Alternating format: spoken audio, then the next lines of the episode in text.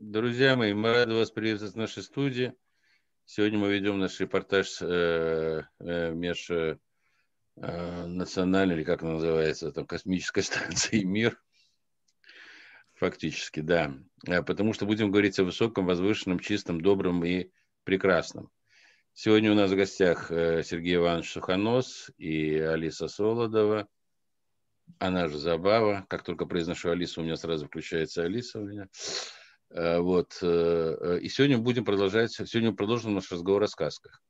Всем добрый вечер. Да, еще хочу представить, что у нас просто пожелание было от наших слушателей, не все знают постоянных участников наших встреч. Я хочу представить Владимира Викторовича Прусакова, Э, руководителя школы-студии, первого советника ректора школы здравого смысла.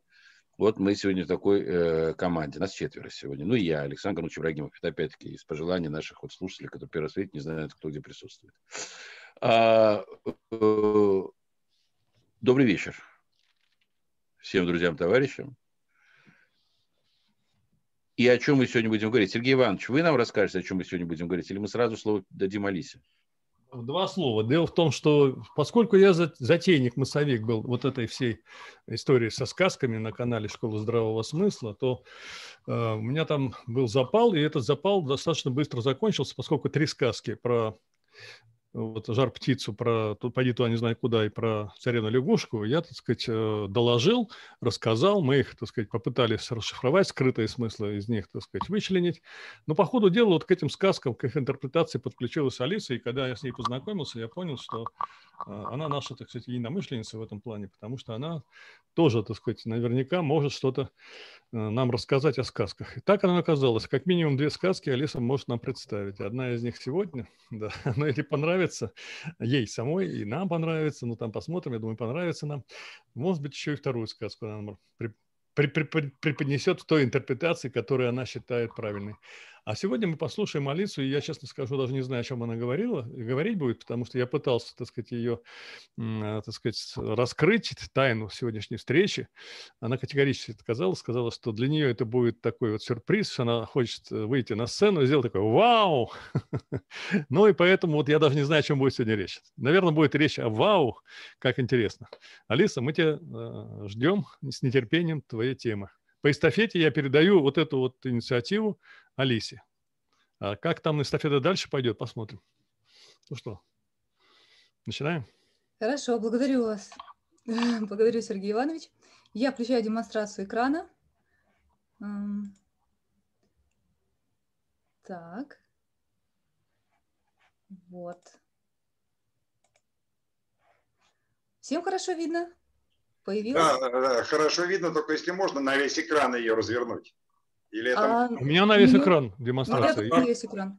Отлично, поехали. Продолжаем. Единственное, что, Алиса, послушайте, вот если вам помешает наше изображение, четыре окошечка, ага. потому что они заслоняют текст или изображение, то там есть наверху такая функция, там три палочки, две палочки и одна палочка. Если вы эту палочку нажмете, то все, что справа, при записи исчезнет. Или этим будет заниматься кто-то из наших уважаемых коллег, которые занимаются записью. Хорошо, на, мне не мешает, лишь бы вам не мешало. Не будет, на записи участников не будет видно, поэтому спокойно все. Продолжаем. Все, поехали. Хорошо. Ну что ж, приветствую всех на канале Школы здравого смысла. Сегодня мне суждено начать новый сказочный цикл из двух передач по расшифровке смысла русского народного предания о ясном соколе. Потому вначале коротко расскажу о себе. Они зовут меня Алиса Солодова, другие ласково называют Забавою.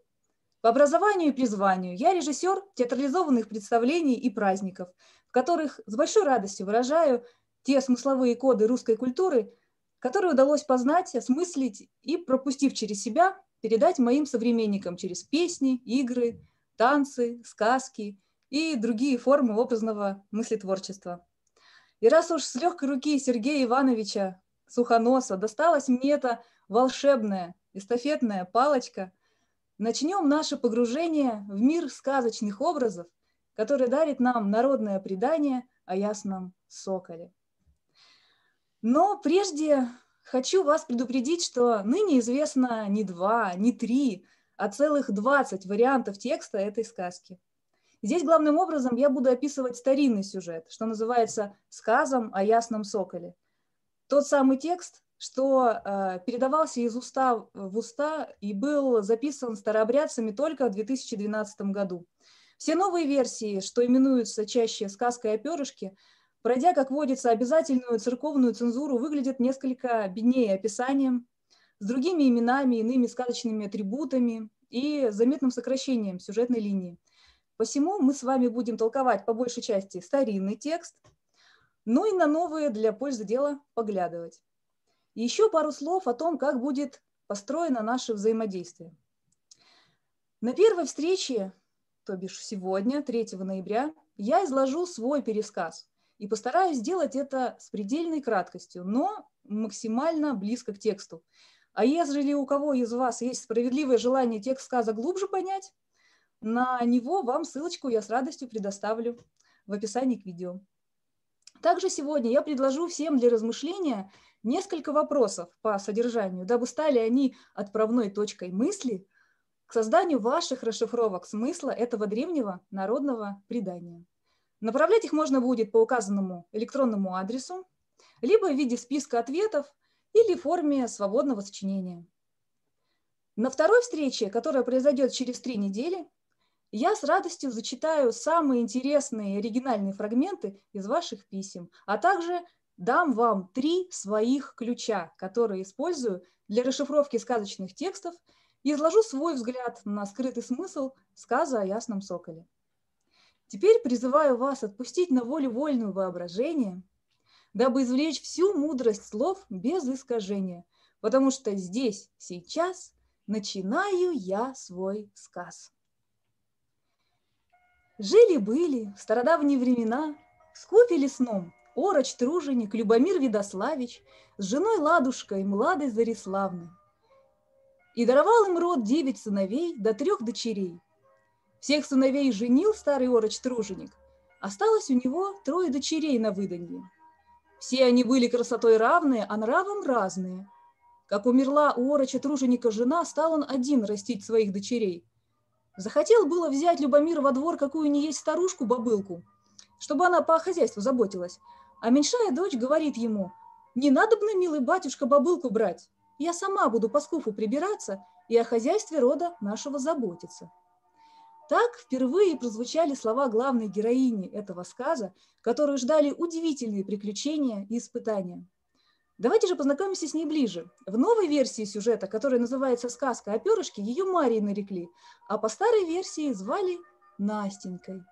Из себя Настенька была хороша, красавица писаная, и от доброты краса ее прибавлялась. Сестры ее старшие тоже были красавицы, только им все мало казалось своей красоты, и они старались прибавить ее румянами и белилами.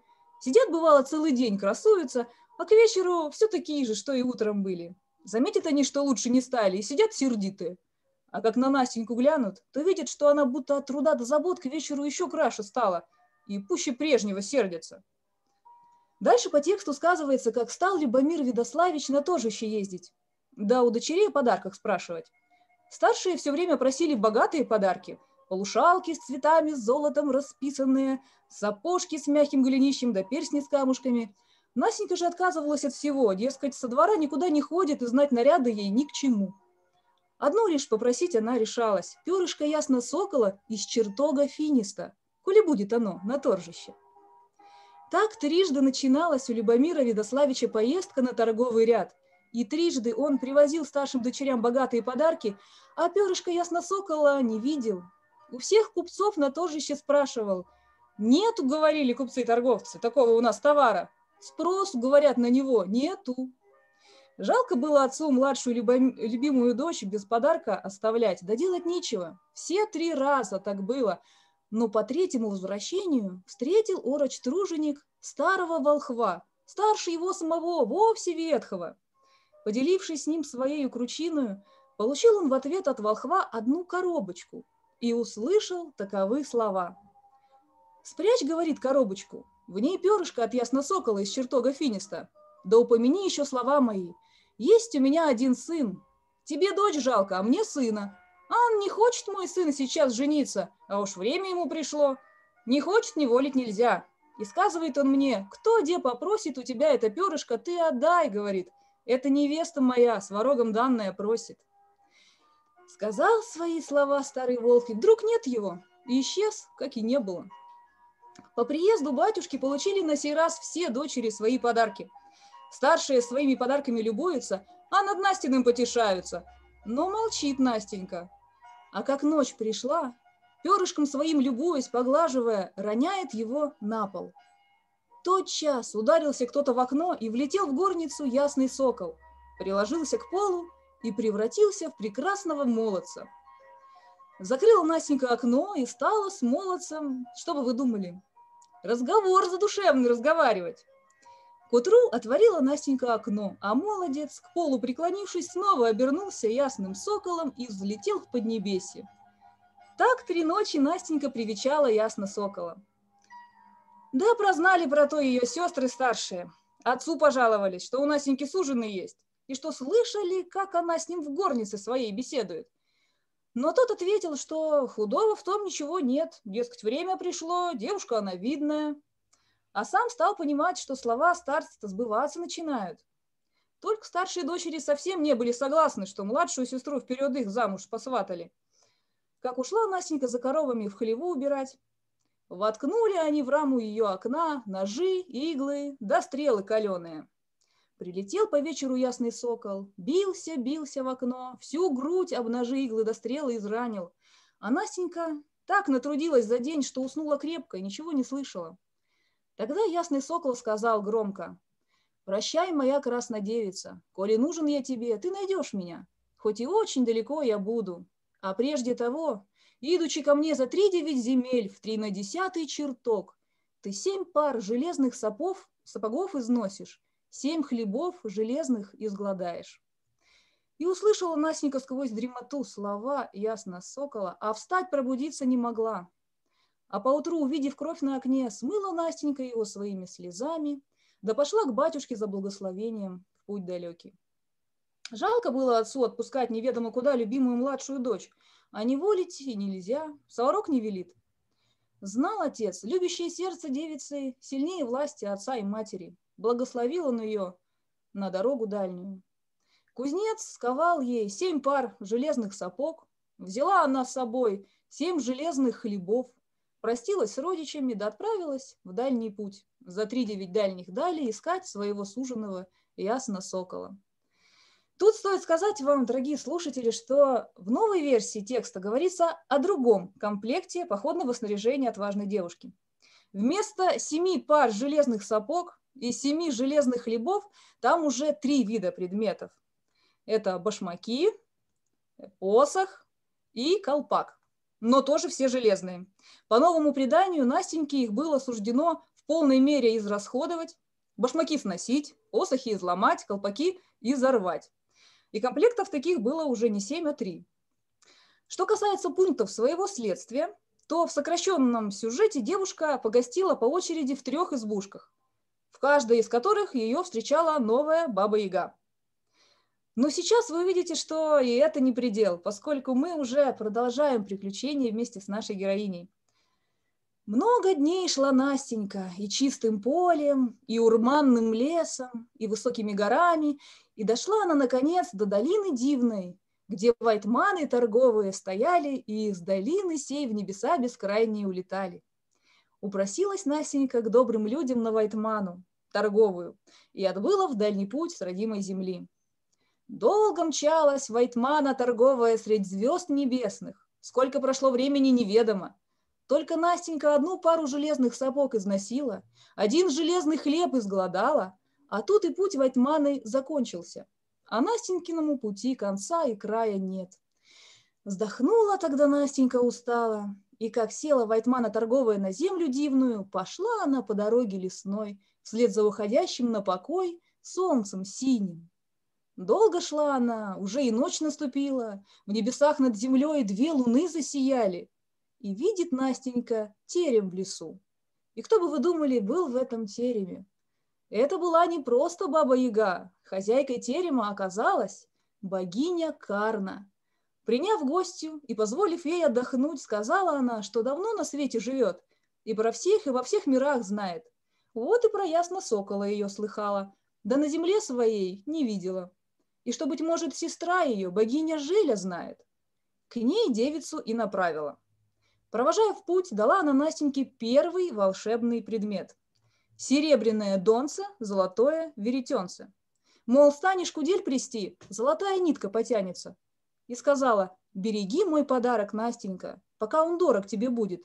А не дорог станет, сама его подари. А чтоб с пути не сбиться, дала богиня Карна Настеньке клубочек самокатный да путемерный. Поблагодарила Настенька богиню Карну и отправилась в новый виток своего путешествия. Тут я скажу коротко, что таких звездных перелетов было у Настеньки ровно семь. И каждый раз она находила новую Вайтману, и на каждый ее перелет уходила одна пара железных сапог и один железный хлеб. Во время пути бывало так быстро Вайтмана летела, что звезды в светлые полосы превращались, а в последний раз и полос-то не было, одно лишь радужное сияние.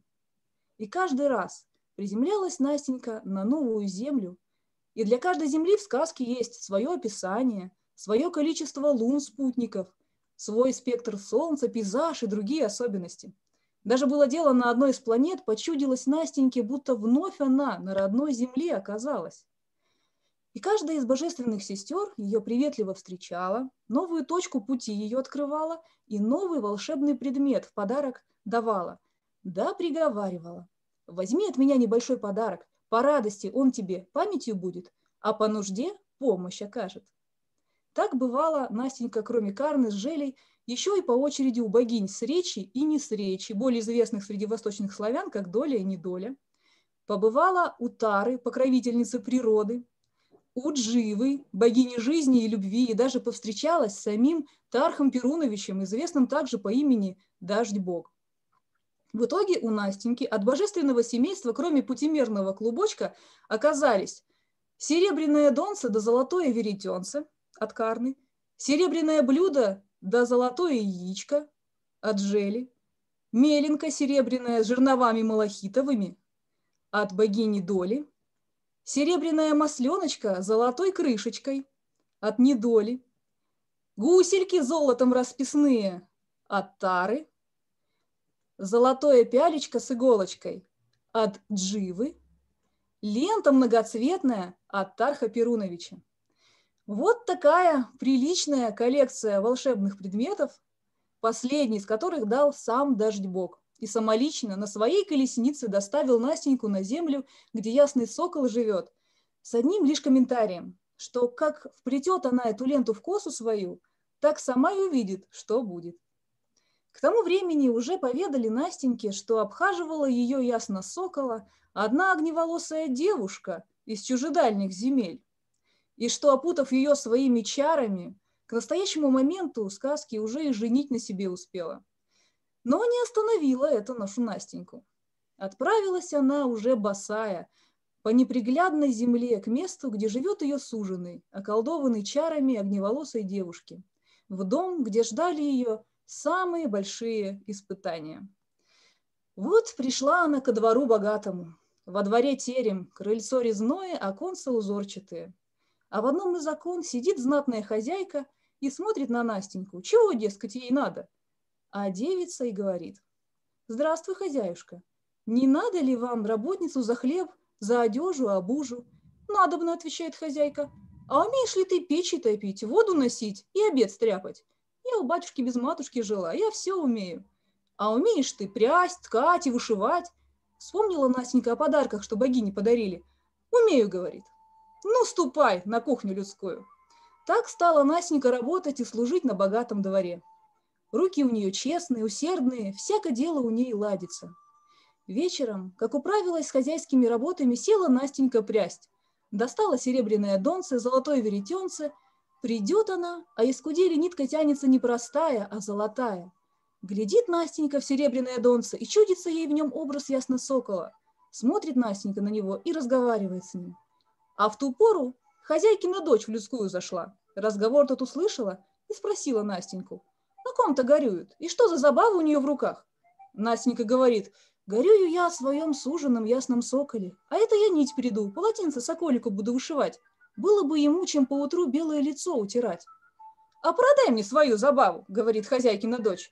«А на меня-то муж мой тоже ясный сокол, и я ему тоже нить спреду». Продать Настенька не согласилась, а на мену пошла, отдав вещь драгоценную за возможность хоть одним глазком на мужа огневолосой девушки посмотреть. Дескать, может он Настеньке ее соколика любезного напомнить. А та взяла у Настеньки серебряное донце, золотое веретенце и подумала, покажу ей ясно сокола ненадолго, ничего с ним не станется. Дам ему сонного зелья, а через это золотое веретенце мы с матушкой вовсе озолотимся. Так позволила хозяйкина дочь Настеньке служить за столом, когда ясный сокол домой воротился, а ночью провела ее в спальню мух от спящего мужа отгонять, чтоб спать не мешали.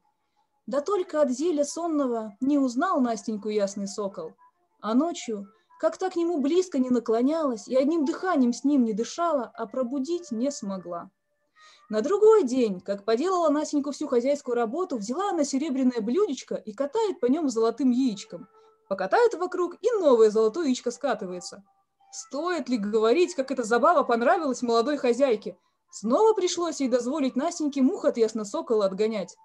Да снова понапрасну та надеялась пробудить его от кладовского сна, да слезы свои утирала, чтобы не упали они на лицо суженого и не смочили его. На третий день, по концу дел своих, села Настенька на лавку и вынула золотое пялечко и иголочку. Держит она в руках золотое пялечко, а иголочка сама по полотну вышивает. Как увидала молодая хозяйка сию диковинку, сама предложила Настеньке от мужа своего мух отгонять, а как пошла Насенька в горницу к спящему дивным сном ясному соколу, уж не стерпела тут ее сердце. Припала она к него белой груди и долго причитала о том, как через семь земель небесных пешей прошла.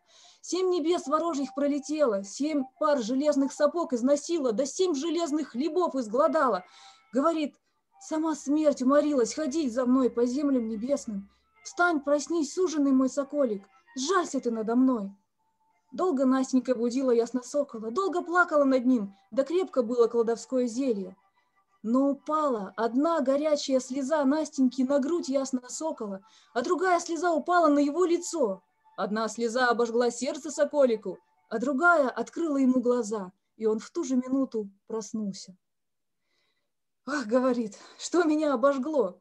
Тут Настенька ему все кратко поведала, да показала коробочку, в которой лежало то самое перышко. И тут узнал ясный сокол свою суженую. И так он обрадовался ей, что от радости сперва слова молвить не мог. А очнувшись, сказал, «Если бы сейчас стала ты сизой голубкой, моя верная красная девица, то улетели бы мы с тобой прочь отсюда». Тут достала Настенька ленточку многоцветную, подарок Тарха Перуновича, вплела ее в свою косу русую и в ту же минуту обратилась в голубку, а суженый ее обратился в сокола. Улетели они в ночное поднебесье и всю ночь летели рядом до самого рассвета. Тут Настенька спросила, «Сокол, сокол, а куда ты летишь? Ведь жена твоя соскучится». Финист сокол послушал ее и ответил, «Я к тебе лечу, краснодевица, а кто мужа меняет на веретенце, на блюдечко да на иголку, той жене мужа не надо, и та жена не соскучится». Так долетели они до Тарха Перуновича взял их дождь-бог на свою вайтману и доставил прямо на родную землю Настеньки. Там еще по тексту многое сказывается, а я уж сразу скажу, что свадьбой богатой дело разрешилось. Молодожены стали после приключений своих еще прекраснее, чем были. А на свадебном перу и для серебряной масленочки дело нашлось, и пряников печатных напекли из муки, что намолола серебряная меленка. А как зазвучали гусельки, весь мир плясать, танцевать стал. Вот и сказу конец. Кто дослушал, молодец. И уж сами размышляйте теперь, облом сие предание или о видении будущего. А я тем временем предложу вам вот такие вопросы задания. Почему у главного героя такое интересное прозвище «Финист Ясный Сокол»? Что олицетворяет собой походный набор Настеньки? Семь пар железных сапог да семь железных хлебов. Что воплощает в себе богатый двор, в котором жил заколдованный ясный сокол? Письма в виде ответов или в форме свободного сочинения прошу ослать на почту. А через три недели в следующем видео я зачту самые интересные оригинальные ответы и расшифровки смыслов, заложенных русским народом в это волшебное предание. На сим завершу свое повествование и от всей крымской души благодарю за внимание. Аплодировать можно? Можно.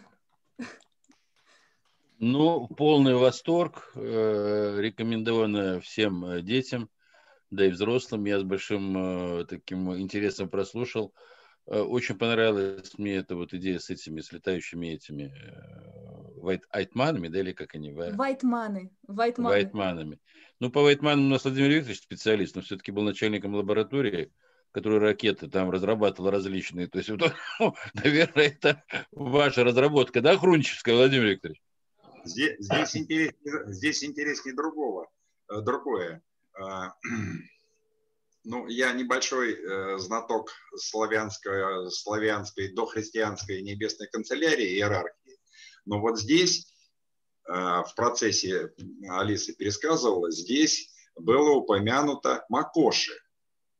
Кто не знает, я скажу.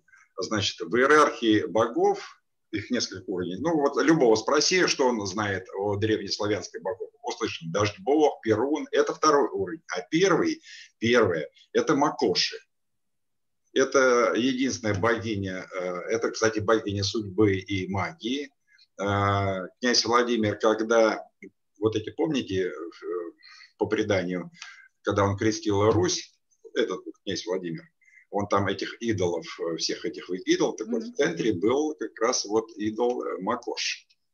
Э, не, не знаю, даже никаких мыслей нет, что это за сказка такая, такая неожиданная. Вообще даже не понимаю о чем. Ничего не могу сказать. Нету мысли. Какая иерархия? Сергей Иванович, ну вам... Ну, Сергей меня... ну, спасибо да, большое, конечно. Если бы не вы, мы бы, наверное, э, с Алисой, ну, конечно, когда-нибудь пересеклись бы, но не так, но это на самом деле вот восторг. И, и вот я вам говорю совершенно искренне, восторг. Вы прекрасно рассказываете. Вопрос, кто картинки рисовал? Это тоже вы рисовали? Или нет? Или это... Я не имею в виду там, фото... а вот именно вот э, картина, там вот сестренки, когда там ну, с, с папой они стоят, это ваша картина или кто-то из знакомых? Я вообще в фотошопе, конечно, поработала над некоторыми, но это был такой длительный, ответственный поиск э, образов в интернете. Некоторые, я нашла старинные открытки 81 года, нет, 91 ну, в общем, им много лет, вот, и много чего, да, пришлось э, монтажным способом yeah. совмещать. Чудо, чудо, я в восторге, спасибо большое. Ну, что скажет Сергей Иванович, вы как самый мудрый э, сказа, как бы сказать, сказа, ну как это сказать, толкователь. Да. Сказочник. Да, да сказа-толкователь. Первое, я хочу сказать, поблагодарить Алису за, во-первых, шикарную презентацию. Мне, правда, даже немножко стыдно стало по сравнению с ее презентацией. Все у меня было кустарно, так... Э, э, ну, молодец, она сделала великолепную презентацию с анимацией, с прекрасными образами. Э, пожелание у меня к ней, конечно, в следующий раз немножечко не торопиться, потому что времени у нас достаточно много осталось. Чуть-чуть помедленнее, Алис, чуть-чуть с кайфом. И все будет вообще великолепно, потому что вот я сам за собой замечаю такое свойство торопыжности, когда я знаю, что время мало, да, начинаешь там гнать, а это сказывается не, не, не айс. Вот. Но, в принципе, так сказать, великолепная презентация. Я впервые узнал про эту сказку, никогда про нее ничего не знал, не слышал. Слышал краем уха, честно говоря. Но это для меня, конечно, было открытие. Это, во-первых. Во-вторых, э, сказка очень интересная. Ну, на расшифровке я попытаюсь тоже что-то свое сказать. У меня к тебе вот такой вопрос. Скажи, вот эта вот э, последняя версия, которую ты говоришь, а как она появилась, откуда она всплыла, где ее нашли, кто ее переписал, кто ее опубликовал, откуда все это взялось? Потому что ты говоришь 20 вариантов новоделов, и вот это один вариант, который ты нашла как бы случайно или волей судьбы. Вот это очень интересно, поскольку ну, тут есть тема, я сразу хочу сказать, почему это интересно. Кроме Тут как бы три темы. То есть первая – это обычная бытовая сказка, это судьба, это поиск своего суженого, это, так сказать, битва за суженого, так сказать, борьба, просто так вот ну, не дается суженый. Всегда, так сказать, э, там всегда как бы сначала э, ну, замануха есть всегда в жизни, да, то есть тебе сначала дают как бы, а ты сразу не распознаешь, что это суженый. И потом начинается, вот как там Иван-Царевич за лягушкой царевны ходил там, начинается мыторство. Мыторство в поисках своего суженого уже окончательно, так сказать, чтобы его или суженые. Там. Это, это тема, которая присутствует во многих сказках. Это само собой. И две новых темы, которые я для себя обнаружил, это тема а, старинных славянских богов, которые я, в принципе, ни в одной сказке не встречал даже близко, а тут они просто главными героями являются, то есть никаких там нет, даже бабы Ях нету, по сути дела, вместо них какие-то богини, вот, старичок тоже один только непонятный. А так, в принципе, это все вот действительно старославянское. И э, совершенно неожиданная новая тема для меня – это вайтманы – White man – это вообще-то белый человек, да. Вот. Я переводим с английского, я шучу. Вот эти вот темы вайтманов и перелеты по другим планетам, э, я даже не знаю, насколько вот, если действительно в старинных, так сказать, текстах были другие планеты с двумя лунами, э, такими э, синим солнцем и так далее, я хочу сказать, современные фантасты 20 века, они просто остались далеко позади, потому что если наши древние славянские, так сказать, сказители э, представляли себе другие планеты с другими лунами, с другими, так сказать, э, э, с другой конфигурацией, по сути дела, да, звездной, то их фантазии были покруче. Но я знаю там индийские эпос, там действительно очень много галактик всевозможных, там много там каких-то разных галактик. Ну, там как-то все это описывается скопом. Там миллионы, миллиарды галактик, миры какие-то, там все это вот так вот. А здесь так все подробно, детально. Вот одна планета, вот другая планета, вот третья планета, вот четвертая планета. Вот меня, конечно, больше поразило это две Луны и э, синее Солнце, синяя звезда. Не слышно, не слышно. Вас, Владимир. Сергей, Сергей Иванович, вы обратите внимание, что две Луны она видела на нашей планете. Она еще не, не улетела не, никуда. Владимир Ильич, вы просто самое интересное. Она прилетела не, на... Не, не, на чужой, это чужая планета была это. Чужая, да, межпланетные леты. Да, да еще какие-то торговые вайтманы. То есть они уже не просто летали, они уже торговали с другими планетами. Вот, то есть товары возили с других планет. Вот это интересно. Вот откуда это? Вот, Алиса, раскрой нам всю тайну, потому что если этот текст хоть как-то действительно не придуман последние, так сказать, годы нашими фантаз... фант... фантазерами, а таких фантазеров тьма тьмущая, они могут что угодно придумать, то это вообще, говоря, для меня просто шок. Ну, ну я попробую. Я сейчас, я, извини, Алиса, я сейчас сразу после нашего эфира э, найду самую древнюю редакцию в своей библиотеке этой сказки. Не поленюсь, а, специально это... найду. Еще там 18 и 17 веков э, у меня есть сборники сказок, я посмотрю э, ту редакцию. Это можно не более Листе хочу сказать, что Владимир Викторович самая большая в мире э, электронная библиотека. Там более полутора миллионов экземпляров у него. Он находит сразу все, поэтому если он найдет, то это вот, он может даже вам там какую-то подсказку дать. Это будет на самом деле самый древний текст, да. Хорошо, Алис, мы слушаем вас. Давайте, объясните нам. Ну, по поводу э, древности источника.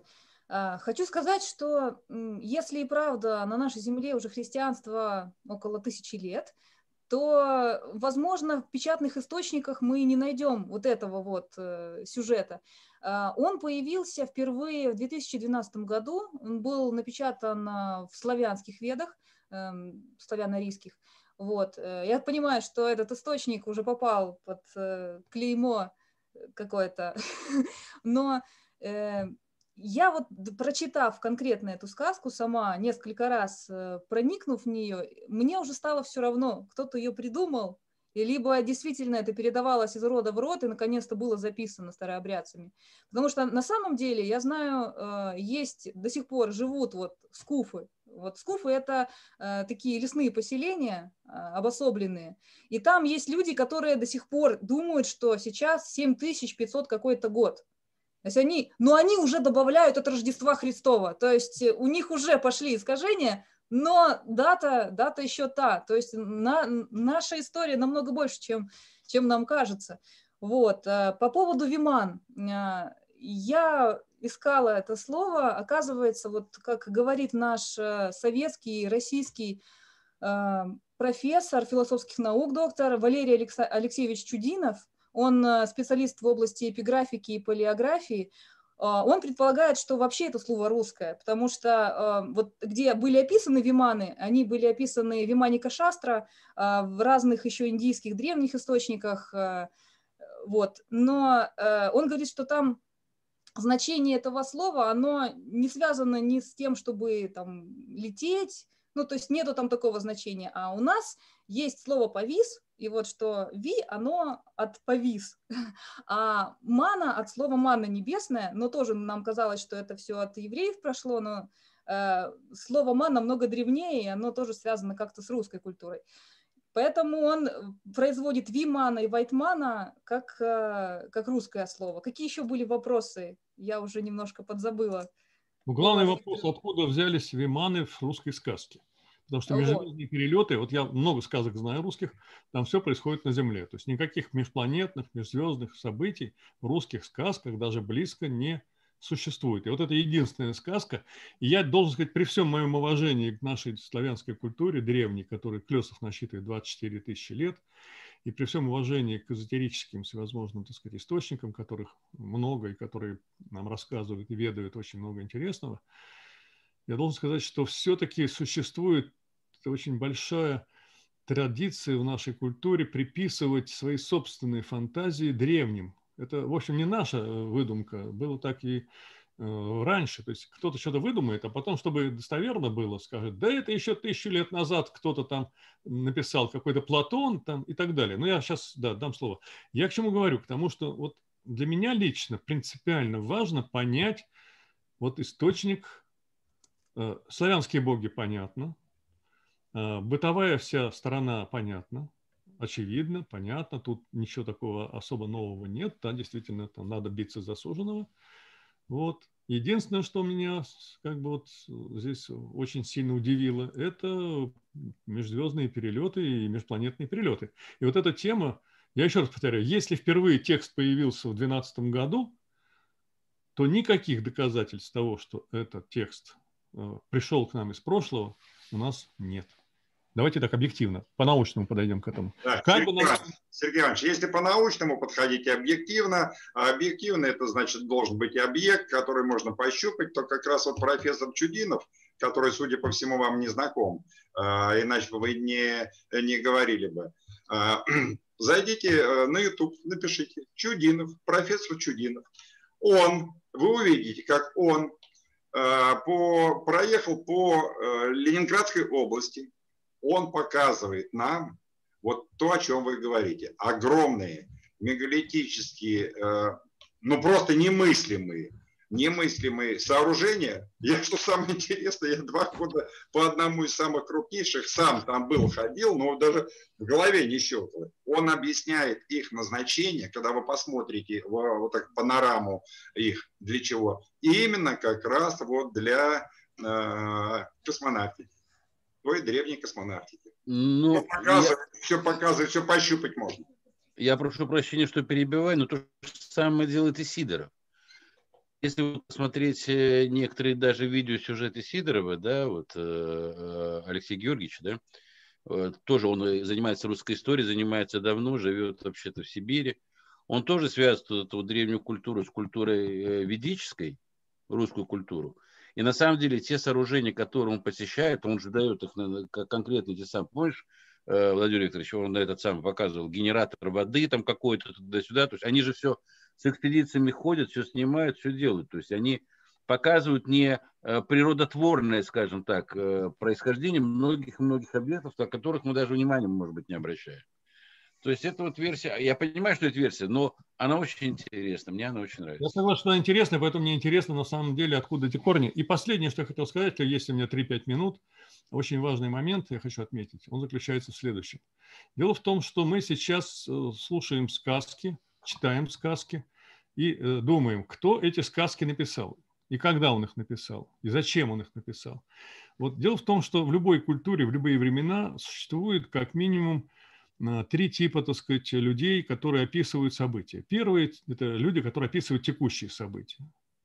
Они вот описывают текущие события так, как, допустим, они их видят.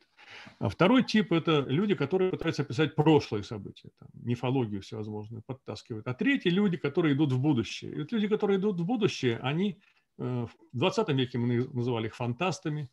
Вот там э, таких вот людей, э, фантастов в 20 веке было пруд пруди, и фантастические фильмы до сих пор мы видим. И нам кажется, что это круто. Вот в 20 веке появились фантасты. Фантасты были всегда. И фантасты были разные – по своему, так сказать, уровню фантазирования. Вот, например, Леонард да Винчи, который придумал деревянную, так сказать, модель подводной лодки, деревянную модель танка и деревянную модель вертолета. Это все зафиксировано. И более того, деревянная модель вертолета Сикорского Игоря в детстве как раз вдохновила на создание реального вертолета. Чем хороши сказки? Чем хороши эти фантастики? Вот. Гиперполоид инженера Гарина. Идея попала в голову какому-нибудь инженеру, он создал лазерное оружие. То есть сказочники, фанта... на самом деле, что такое сказки? Сказки – это те же самые фантастические произведения, частично, там есть и другие сюжеты, которые объясняют нам, и, и пытаются предсказать будущее. Но дело в том, что будущее, оно разное. Бывает ближнее будущее, там, вот мы уже частично это будущее там реализовали, там, яблочко так, на тарелочке, телевизор, пожалуйста, там, ковер-самолет, пожалуйста, самолеты летают, там, да, сапоги скороходы, там, ездят автомобили. Вот еще шапку-невидимку не удалось, то есть катер-самобранку реализовать. Ну, когда-нибудь и это тоже, там, накроют какое-нибудь полотно, включится генератор, и сразу там нам яблочко какое-нибудь на тарелочке появится. То есть это близко уже, по крайней мере. А вот чего, так сказать, точно, так сказать, нам еще не светит в ближайшие годы, это если есть действительно такие сказки о межзвездных и межпланетных периодах. То есть, скорее всего, я думаю, что вот, э, вот эти все сказки – это не отражение той далекой утерянной действительности, да, а это фантастические произведения древних мудрецов, которые сидели, проникали в тонкий план, информационное поле Вселенной, оттуда черпали будущее и его описывали как настоящее.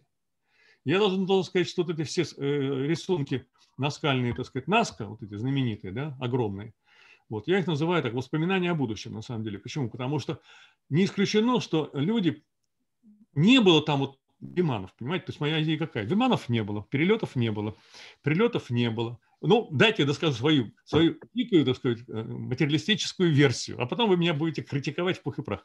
Я понимаю, что я напрашиваю сейчас на резкую критику даже. Так вот, я думаю, что, что на самом деле ничего этого не было, а было лишь одно, было умение заглядывать в будущее и оттуда вытаскивать эти образы и их материализовать как бы в настоящее. Вот что было. Вот на этом свою мысль я закончил и благодарю вас за внимание. Не очень меня жестко бейте на, ногами. я уже лежу. Сергей, Иванович, сегодня э, роль Бабы Яги, обычная роль Бабы Яги, которая всегда против, э, я выполняю. Сегодня ты взял мою функцию, а я, значит, соответственно, да. Что я хочу сказать по поводу... Хочу дать отдохнуть, Владимир Да, да, да. Что я хочу сказать по поводу услышанного. Наш э, хороший друг школы здравого смысла, э, ныне покойный историк Александр Пыжиков, доктор исторических наук, это потрясающий человек.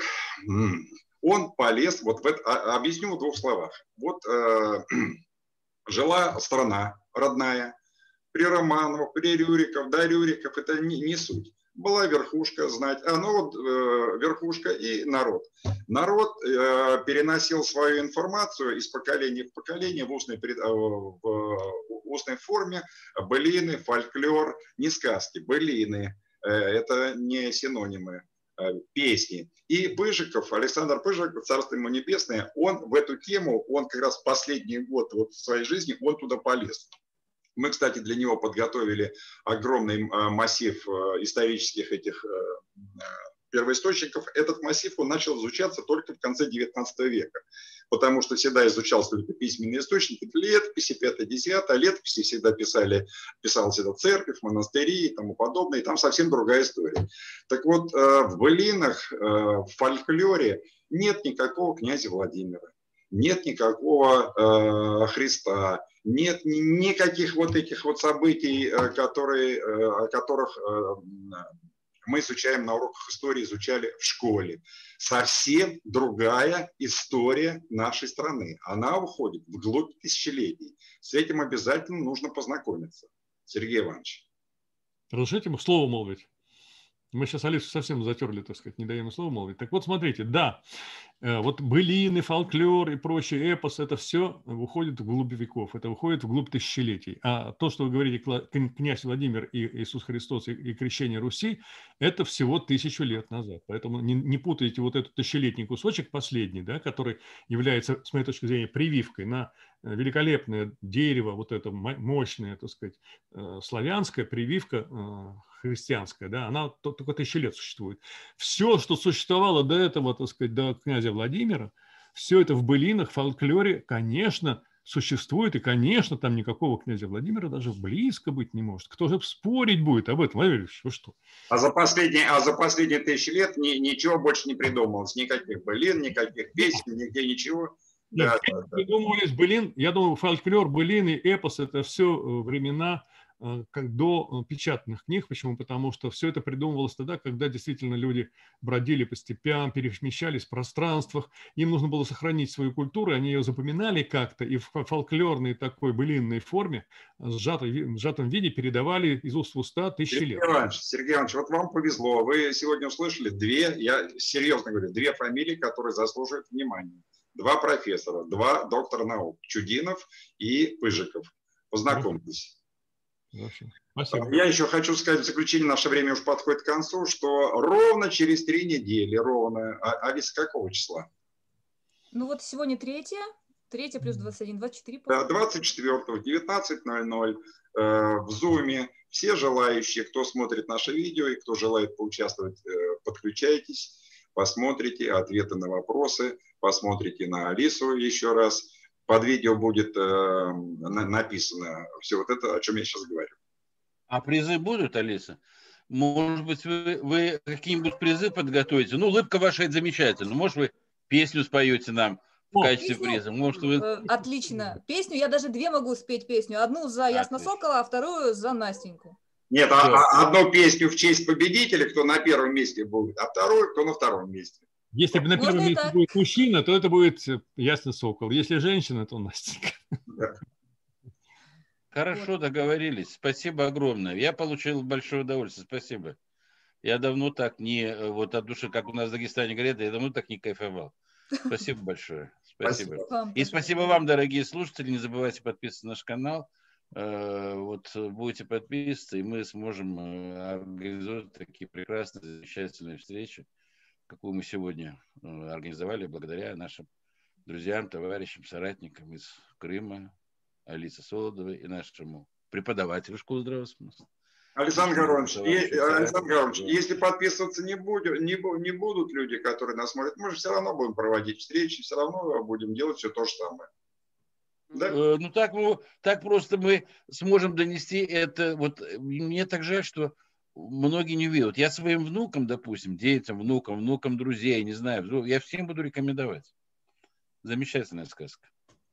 Все, всем спасибо. Все, счастливо. Благодарю вас.